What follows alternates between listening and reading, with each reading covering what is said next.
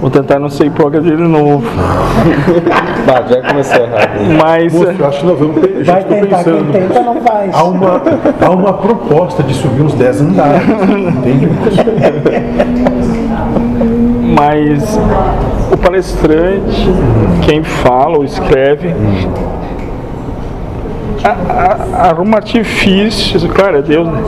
mas para convencer o outro da, daquilo que está falando. né? E o que é isso? Se não, tem razão. Sim. Ótimo, moço. E, e, e daí te- ele era um palestrante que veio de fora numa casa que pensava diferente e nós estava assistindo e pensava diferente. Era três visões diferentes da mesma coisa. Então cada um na sua, porque Quem precisa ter razão que se foda.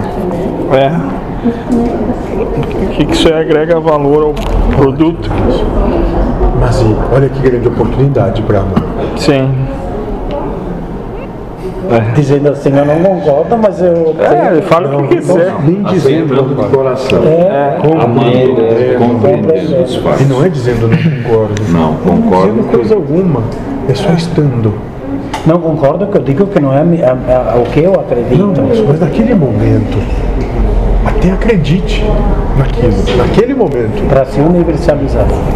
Isso, Mas moço. aquele momento é porque a gente já passou por isso.